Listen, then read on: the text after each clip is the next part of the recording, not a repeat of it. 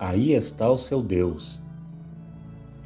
Quem na concha de sua mão mediu as águas e tomou as medidas dos céus a palmos? Quem recolheu na terça parte de um éfa o pó da terra e pesou os montes em romana e os outeiros em balança de precisão? Quem guiou o Espírito do Senhor? Ou como seu conselheiro o ensinou? Com quem tomou ele conselho para que lhe desse compreensão?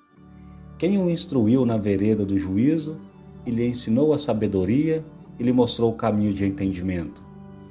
Eis que as nações são consideradas por ele como um pingo que cai de um balde e como um grão de pó na balança. As ilhas são como o pó fino que se levanta. Nem todo o Líbano basta para queimar, nem os seus animais para um holocausto. Todas as nações são perante ele como uma coisa que não é nada. Ele as considera menos do que nada, como um vácuo. Isaías capítulo 40, versículos 12 ao 17.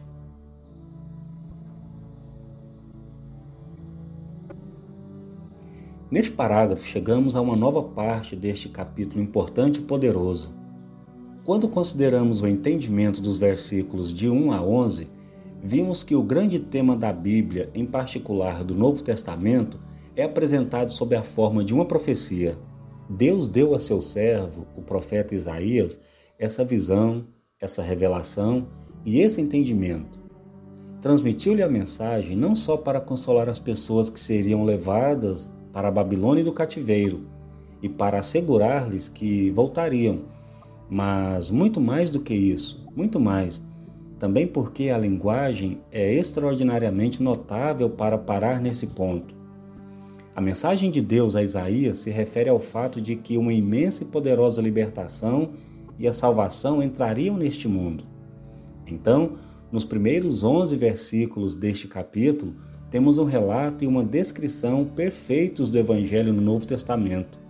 Nele se faz presente uma excelente mensagem de consolo, uma mensagem de salvação, um anúncio de que nossos pecados podem ser perdoados, que podemos ter um novo começo e uma nova vida, que o Deus que tem dado a nós o dobro de todos os nossos pecados derramou suas bênçãos sobre nós em Cristo. Assim, Nestes versículos nos contam como o próprio Filho, o Filho de Deus, virá. A glória do Senhor será revelada. Aqui está o seu Deus. Essa é a mensagem, a vinda inusitada e incomum. E ela precisa de um novo caminho. Todos os vales serão aplanados, todos os montes e colinas serão aplanados. Um novo caminho deve ser encontrado. E então vocês se lembram: é dito ao profeta que anuncia as boas novas sem medo, e que para isso é necessário erguer a voz. E ele pôde fazê-lo em razão do caráter transcendental da mensagem.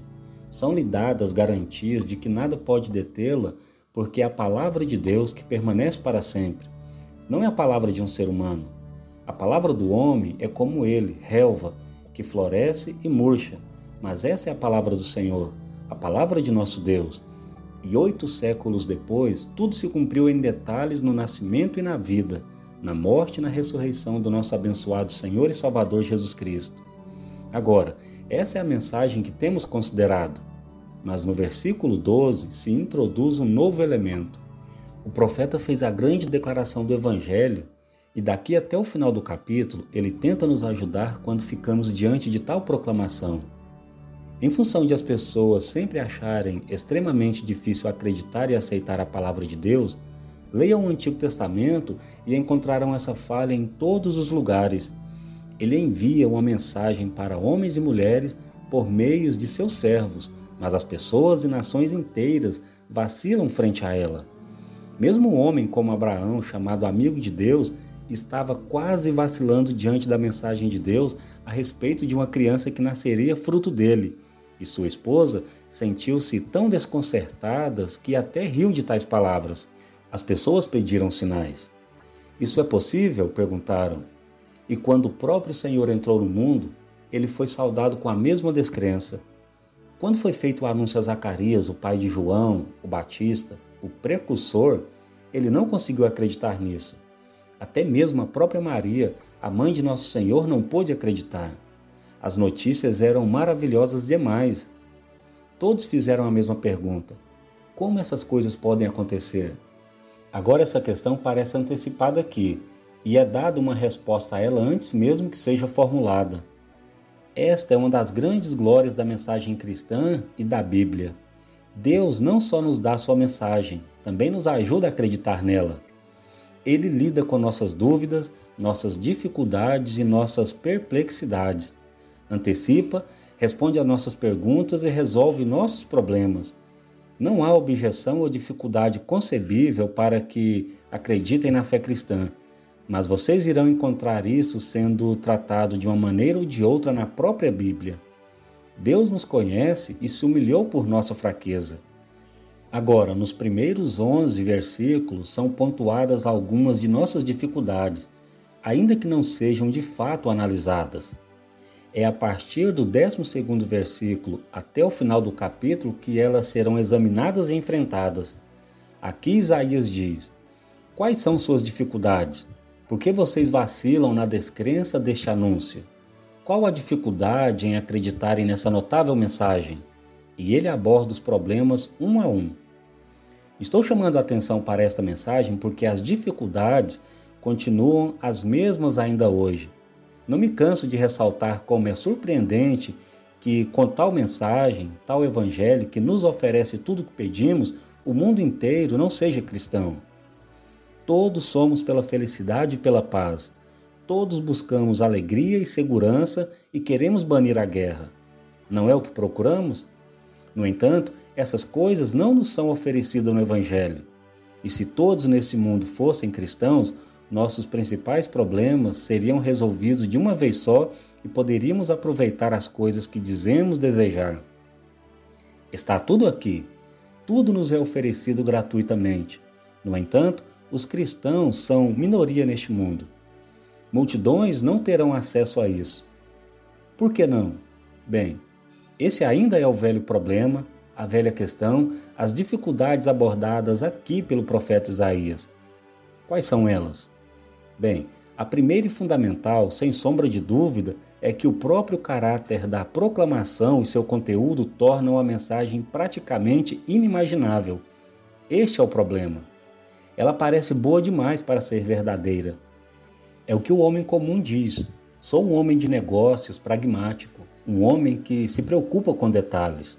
Não posso aceitar coisas assim. São maravilhosas demais. Pertence ao reino da fantasia e do folclore essa ideia de contos de fadas, de um Deus que desce para este mundo. Não, não, a vida não é assim. O mundo não é assim. Então, ele sofre na incredulidade, é esse o tema considerado até aqui, um tema muitas vezes abordado pela Bíblia tanto no Antigo quanto no Novo Testamento. A Bíblia nos informa antecipadamente que sua mensagem é inimaginável para a pessoa normal. Mas felizmente para nós, a Bíblia não para em apenas tal afirmação, mas continua analisando as causas dessa falta de crença e explicando-nos por que o Evangelho parece à primeira vista tão inimaginável e nos relata que a primeira causa de nossa falha em acreditar na mensagem bíblica, a mensagem do Evangelho cristão, é que não valorizamos a verdade em relação à natureza e ao caráter de Deus. Essa falha, em última instância, vale para todos os nossos problemas. Vamos persistir em pensar em Deus como um de nós mesmos, como um homem, e olhar para suas situações como se fossem as de um ser humano. Sempre partimos de nós mesmos, com nossas ações, nossos julgamentos e nossas avaliações. E nosso erro mais fatal é que, mesmo quando ficamos frente a frente com Deus, carregamos conosco todas essas mensurações. Então, como ele não se enquadra em nossas categorias, dizemos que não conseguimos acreditar e rejeitamos a mensagem do Evangelho. Eu poderia demonstrar-lhes isso muito facilmente. Há inúmeras doutrinas diferentes ligadas à fé cristã, e homens e mulheres tropeçam em quase todas elas. Considerem, por exemplo, a doutrina do homem. A Bíblia tem uma doutrina muito definida sobre o homem. Diz que ele foi criado à imagem e à semelhança de Deus e que o primeiro homem e mulher perderam essa imagem por caírem em pecado. E afirma que todos os nossos problemas resultam dessa queda. Mas as pessoas não gostam disso. Não gostam de pensar na raça humana como uma criação especial de Deus. Não gostam sequer de aceitar a grande honra depositada sobre eles e o privilégio que lhes é dado. Preferem pensar em si mesmos como seres que evoluíram dolorosamente de alguma lama primitiva. Do mesmo modo, não gostam da doutrina do pecado. Dizem não conseguir aceitar esse ensinamento bíblico que nos conta que a razão do pecado é o orgulho humano, a arrogância, o desejo de ser igual a Deus, o que nos levou à rebelião contra ele.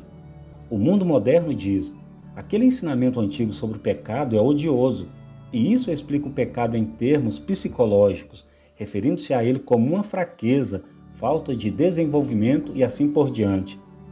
Mas há outra doutrina que o mundo moderno não gosta, a qual ensina a necessidade de arrependimento e de reconhecimento dessa necessidade, e a considera um insulto. As pessoas não apreciam ser informadas de que devem confessar seus pecados e reconhecer suas transgressões. Ressentem-se de hinos como o de Charles Wesley, que diz: Vil e cheio de pecado eu sou, eu sou toda iniquidade. Isso não é verdade, dizem, e não apreciam o ensinamento da Igreja sobre a pessoa do Senhor Jesus Cristo. Não conseguem acreditar que o Filho eterno se tornou um ser humano. Dizem, Jesus era apenas um homem, ele não era Deus. Também não apreciam o que é ensinado sobre sua morte e a doutrina da salvação, o caráter da salvação como um novo e milagroso nascimento essas são as grandes doutrinas e homens e mulheres tropeçam em cada uma delas. Por quê? Sugiro que a dificuldade com respeito a cada uma dessas doutrinas se deve simplesmente ao fato de que as pessoas começarem com um equívoco radical sobre o próprio Deus. Se fossem justas em suas ideias sobre Deus, então considerariam inevitáveis todas essas doutrinas e as dificuldades desapareceriam. Se vocês e eu soubéssemos a verdade sobre Deus, não demoraríamos muito em acreditar na doutrina bíblica sobre o homem. Se tivéssemos apenas uma leve concepção de Deus, não haveria necessidade de discutir o pecado. Se viéssemos a nós mesmos como somos vistos por Deus, voaríamos para o arrependimento. E se entendêssemos alguma coisa sobre a natureza e o ser de Deus e ficássemos diante dele, longe de hesitar quanto à encarnação, agradeceríamos a Deus porque ela, como único caminho para a salvação, nos é posto.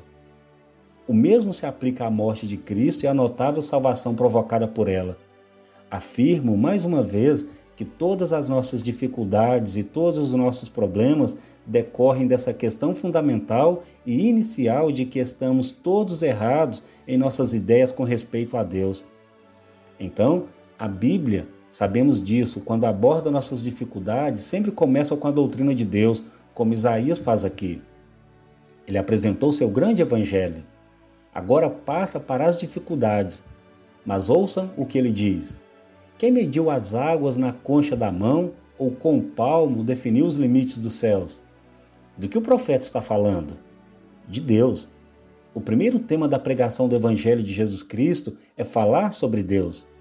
Não devemos começar com nós mesmos, não devemos começar com a salvação ou com qualquer outra coisa. Se o fizermos, certamente iremos nos perder. Nunca devemos nos esquecer de que a primeira frase do primeiro livro da Bíblia é sobre Deus.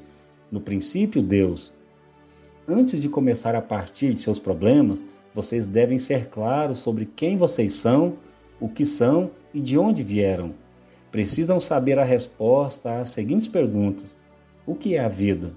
O que é o mundo? O que é o homem? Então, serão obrigados a voltar ao início. Não há outra maneira de resolver nossos problemas. Não há nada tão terrível e tão trágico em seus resultados como subestimar a Deus, mas garanto-lhes que é isso que todos tendemos a fazer. Permitam-me fazer uma pergunta pura e simples àqueles que têm escutado muitos sermões. Com que frequência tem ouvido sermões sobre Deus? Estamos todos interessados no que desejamos e naquilo de que precisamos. Começamos com nós mesmos, somos introspectivos e egocêntricos. Nossos pensamentos giram em torno de nós mesmos. Pensamos que somos o centro do universo, mas não somos, meus amigos. Então, aqui nos versículos de 12 a 17, Isaías nos põe frente a frente com Deus e neste único parágrafo nos lembra de três aspectos notáveis de seu ser e de seu caráter. Quase hesito em falar sobre tais assuntos, no entanto, é meu trabalho fazê-lo. O que é a Bíblia? Antes de mais nada, uma revelação de Deus que deu sua palavra para que os seres humanos pudessem conhecê-lo, visto que na sabedoria de Deus o mundo não o conheceu por meio da sabedoria humana. 1 Coríntios capítulo 1, versículo 21. Homens e mulheres deveriam tê-lo visto nas flores, nos animais, em toda a criação. Deveriam, mas falharam, e por isso Deus lhes deu sua palavra. O primeiro objetivo da Bíblia, portanto, é oferecer-nos um conhecimento de Deus para que consigamos nos ver como somos, enxerguemos nossas necessidades e vejamos o que Deus fez por nós. O profeta começa enfatizando a grandeza, a força e o poder de Deus esse é o primeiro aspecto de Deus para o qual ele chama a nossa atenção. Ouçam-no nos versículos 12, 15 e 17. Quem mediu as águas na concha da mão ou com o palmo definiu os limites dos céus? Quem jamais calculou o peso da terra ou pesou os montes na balança e as colinas nos seus pratos? Vocês se interessam por poesia? Bem, aí está ela no que incorpora de mais sublime, mas não é só poesia essa descrição é verdadeira. Em seguida, ouçam o versículo 15. As nações são como a gota que sobra no balde.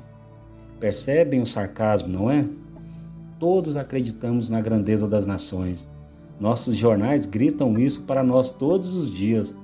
O grande poder do mundo. Atualmente existe o poder que reside em controlar a bomba atômica. Se quiserem poder, vejam as nações. Mas ouçam, na verdade, as nações são como a gota que sobra no balde. Para ele, são como o pó que resta na balança. Para ele, as ilhas não passam de um grão de areia. E então, no versículo 17, diante dele, todas as nações são como nada. Para ele não tem valor, é menos que nada. Agora, tudo isso significa que aqui nós nos encontramos frente a frente com alguma coisa que a Bíblia sempre coloca na vanguarda de seu ensinamento a eternidade, o poder e a grandeza de Deus. Antes de começarem a falar sobre Deus, o Salvador, vocês precisam começar com Deus, o Criador. Nunca desprezem o Antigo Testamento, meus amigos. Comecem com ele. De certa maneira, nunca compreenderão o Novo Testamento sem o Velho. Eis aqui então. No princípio criou Deus os céus e a terra. Deus é o Criador, é o sustentáculo de tudo que existe. Estamos todos em Suas mãos, pois nele vivemos, nos movemos e existimos.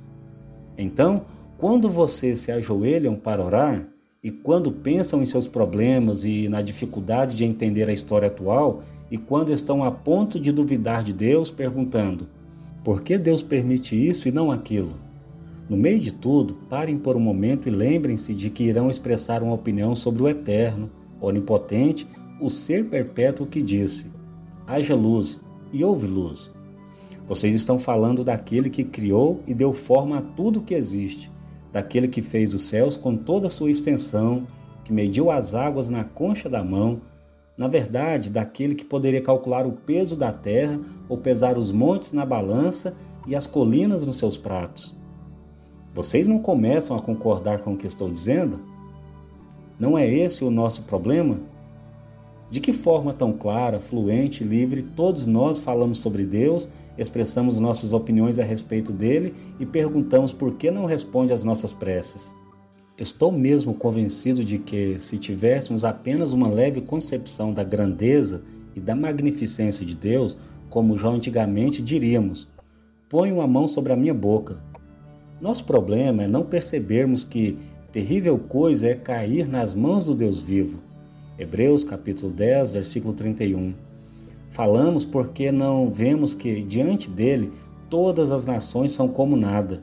Todas as grandes nações, com seu poder, seus tanques, seus exércitos, suas bombas atômicas e de hidrogênio e todos os seus grandes estratagemas, o que elas são perante Deus?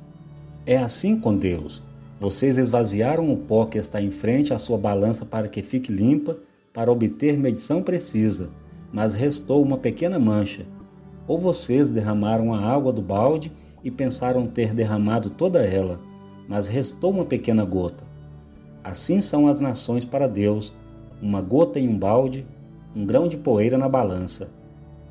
Olhem para a natureza, olhem para a criação.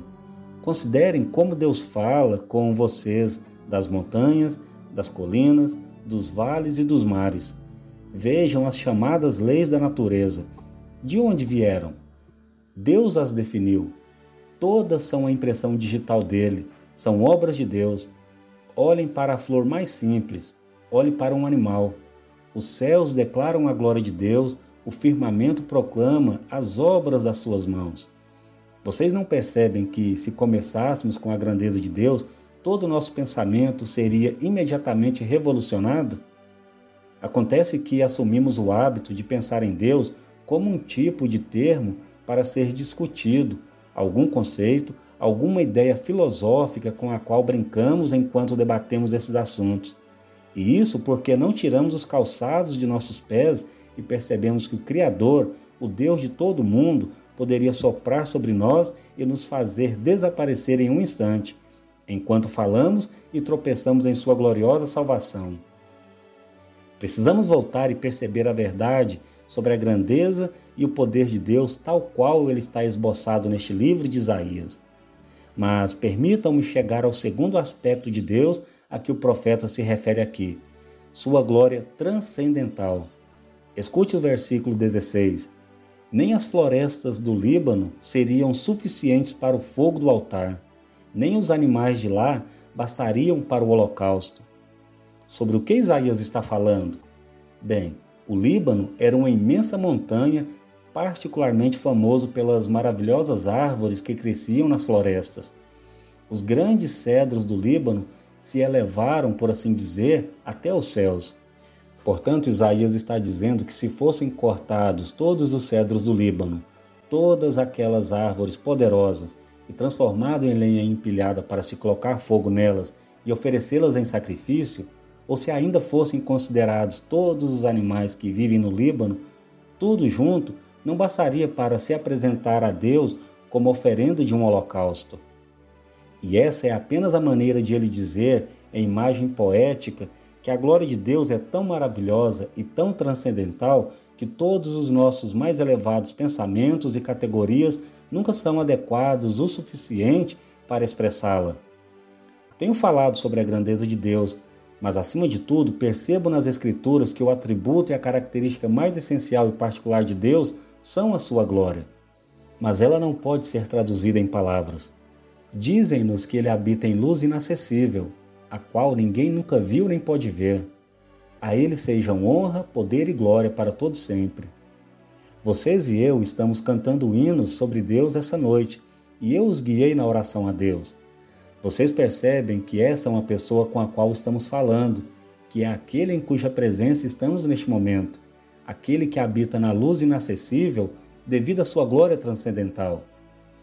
Ouçam esses textos bíblicos. Bendito seja o Deus e Pai de nosso Senhor Jesus Cristo. Qual é essa doutrina? Essa sã doutrina se vê no glorioso evangelho que me foi confiado, o evangelho do Deus bendito. Qual é a função? Qual o propósito do evangelho? É revelar a iluminação do conhecimento da glória de Deus na face de Cristo. O que é Jesus Cristo? O autor das epístolas aos Hebreus nos diz que o Filho é o resplendor da glória de Deus e a expressão exata do seu ser. O apóstolo João relata: Aquele que é a palavra tornou-se carne e viveu entre nós. Vimos a sua glória como a glória do unigênito do Pai, cheio de graça e de verdade. Oh, eu sei que estou buscando o impossível quando tento descrever a glória de Deus. Ela não pode ser descrita. Ninguém jamais viu a Deus ninguém poderia vê-lo e permanecer vivo. Por quê? Bem, por causa da glória. Deus é um fogo ardente. E tenho posto o Evangelho diante de vocês em razão da glória de Deus, de sua santidade, sua pureza, sua infalibilidade. Homens e mulheres perguntam: por que você precisa pregar sobre a morte de Cristo na cruz? Por que tem de continuar pregando a doutrina do pecado? Por que tem de dizer que é preciso haver essa oferenda de sangue? Por que diz que Cristo teve de morrer? Eles dizem: Não entendemos isso. Queremos ser abençoados por Deus, mas não conseguimos aceitar tudo isso. Mas o problema todo é que não sabem nada sobre a glória de Deus. Ela é tão grande que pode ser assim resumida. Poder-se-iam reduzir todas as florestas do mundo, matar todos os animais e oferecer tudo a Deus, e isso não bastaria para permitir que se aproximassem dele. O problema do pecado é, na verdade, o problema da existência de Deus. Não pensem no pecado primordialmente em termos de vocês ou do que fazem ou deixam de fazer. Se querem entendê-lo, comecem com Deus. Agora, nosso problema é que começamos com os pecados, não é mesmo? Dizemos, por exemplo, que o alcoolismo, claro, é pecado, como também o é o adultério e o roubo. Consequentemente, por não sermos culpados por esses pecados e nunca termos sido, alguns de nós dizem que, na verdade, não sabemos o que isso significa e não compreendemos por que precisamos nos arrepender. Reclamamos que, em razão de termos sido criados em um ambiente religioso e sempre frequentado um lugar de culto, não podemos dizer realmente que somos pecadores ou que entendemos as palavras de Charles Wesley quando escreveu: Vil e cheio de pecado eu sou. Muita gente, na verdade, me disse: seria desonesto e hipócrita comigo mesmo se dissesse que me sinto pecador.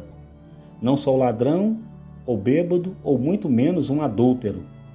Mas não há apenas um motivo para as pessoas falarem assim, e tragicamente é a ignorância delas da glória de Deus. Quando o profeta Isaías teve uma visão de Deus, ele disse: Ai de mim, estou perdido, pois sou um homem de lábios impuros e vivo no meio de um povo de lábios impuros.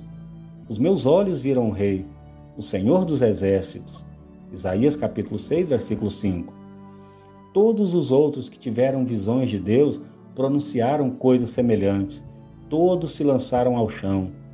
Oh, se tivéssemos alguma noção da glória e da santidade de Deus, perceberíamos que aí está uma explicação da questão e do problema do pecado. Atrevo-me a colocar da seguinte maneira: Deus está limitado por sua própria santidade? É ir longe demais? Não.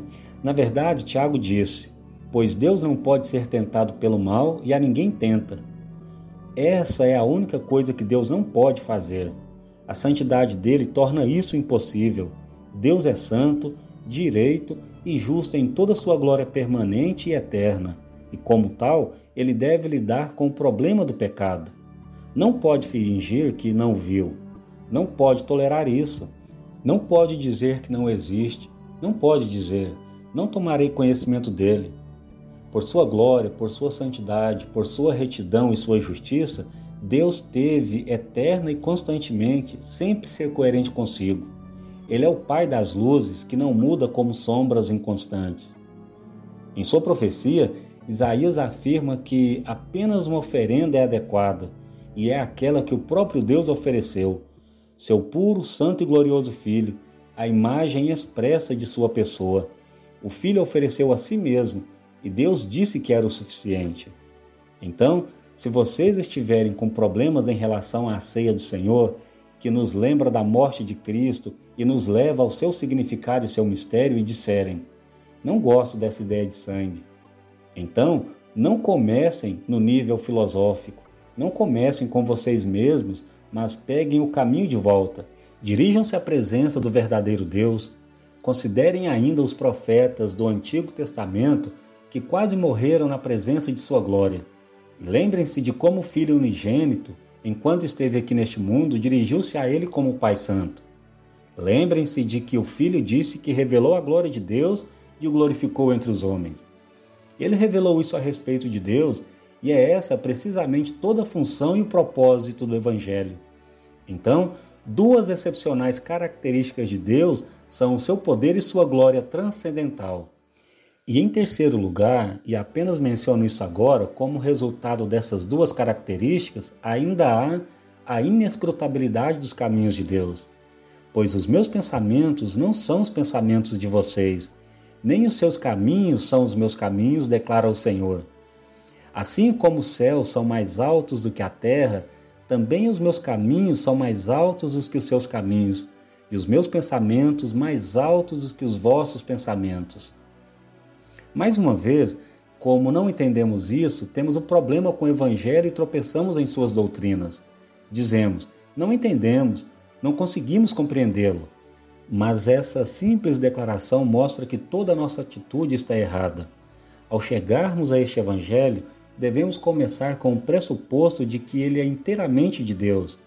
É o plano de Deus, é o caminho de Deus e o que Deus faz. É a mensagem de Deus. Então vocês devem estar preparados para surpresas. Esperem o milagroso, esperem o inexplicável, esperem pela instrução do eternamente divino. Esperem coisas que o assombrem e surpreendam. Sim, digam como Maria: Como acontecerá isso? E a resposta virá: Pois nada é impossível para Deus. Ele é Deus, o Criador. Ele é o Deus que conhece vocês, que conhecem o mundo e o mantém. Mas talvez vocês digam: Por que deve haver uma morte na cruz? A resposta continua a mesma. A glória de Deus torna seus caminhos inescrutáveis. Em certo sentido, não há nada no Evangelho em conformidade com a compreensão humana. Ele é completamente diferente está muito além da nossa compreensão, assim como os céus estão muito acima da terra. Essa é a comparação usada por este profeta em particular. Assim, ao olhar para as várias doutrinas da fé cristã, vocês começarão a perceber que o Senhor Jesus Cristo não fez mais do que interpretar Isaías quando ele disse: Eu lhes asseguro que, a não ser que vocês se convertam e se tornem como crianças, jamais entrarão no reino dos céus. Mateus capítulo 18, versículo 13. Os discípulos queriam entender, mas nosso Senhor falou: desistam. Vocês devem se sentir como criancinhas. Se vocês olharem para o plano de Deus, o projeto de Deus, o caminho de Deus, estejam preparados para o impossível. Fiquem como uma criança, se assim quiserem, com a boca aberta e as mãos para cima e digam: Oh, que maravilhosa graça é essa! A pobre compreensão de toda a humanidade é como nada. As nações são como uma gota no balde, um grão de poeira na balança. Vaidade e ainda menos do que isso, apenas nada mesmo. Ah, que consigamos nos tornar como criancinhas. Ah, que consigamos ver e reconhecer a verdade para que cada um de nós possa pronunciar as palavras Deparo-me com esse todo-poderoso e glorioso Deus e não há nada a fazer senão tampar a minha boca, prostrar-me diante dele, adorá-lo e dizer: Fala, o teu servo está pronto para ouvir. Vocês perceberam alguma coisa da verdade sobre Deus? Vocês sabem que são pecadores, vis pecadores? O caminho para saber é tentar imaginar-se na presença de Deus. Então, logo começaram a dizer: Luz eterna, luz eterna, quão pura a alma deve ser. Quando colocada diante da tua visão que escrutina, não se extingue, mas em tranquilo deleite pode viver e a te ver. Ah, como devo eu, cuja esfera nativa é sombria, cuja mente é fraca, antes que o inefável apareça e no meu espírito desnudo suporte o feixe ainda não criado. E acreditem em mim, se nunca sentiram a verdade dessas palavras, nunca perceberam que precisam de Jesus Cristo para ser o seu Salvador e assim continuam em pecado. Nesse ponto, ele veio para salvá-los, não para fazê-los se sentirem felizes, não para lhes dizer: Vocês tomaram sua decisão e está tudo bem. Ele veio e morreu para nos levar a Deus, e esse é o Deus que ele nos traz. E quando vocês perceberem que são nada na presença dele, ficarão felizes em ouvir que esse hino continua dizendo: Há um caminho para o homem subir. Sim, a ti no alto céu. Qual é? Uma oferenda e um sacrifício, as energias do Espírito Santo, um defensor com Deus. Se não houvesse tal defensor, não me atreveria a permanecer neste púlpito não me atreveria a mencionar o nome de Deus. Entendo os judeus antigos, cuja concepção de Deus os levava a sequer mencionar o nome de Jeová. Eles conheciam alguma coisa da glória de tudo isso, mas temos um intercessor junto ao Pai, Jesus Cristo, o justo. 1 João capítulo 2, versículo 1. Prepara isso para eu ver teu santo esplendor, os filhos da ignorância e da noite. Assim sou eu, assim são vocês. Que homens morrem nessa luz eterna que do céu reluz por meio do amor eterno. Thomas Binney. Comecem com Deus, com a grandeza, a glória, a inescrutabilidade dos formidáveis, maravilhosos e compassivos caminhos dele.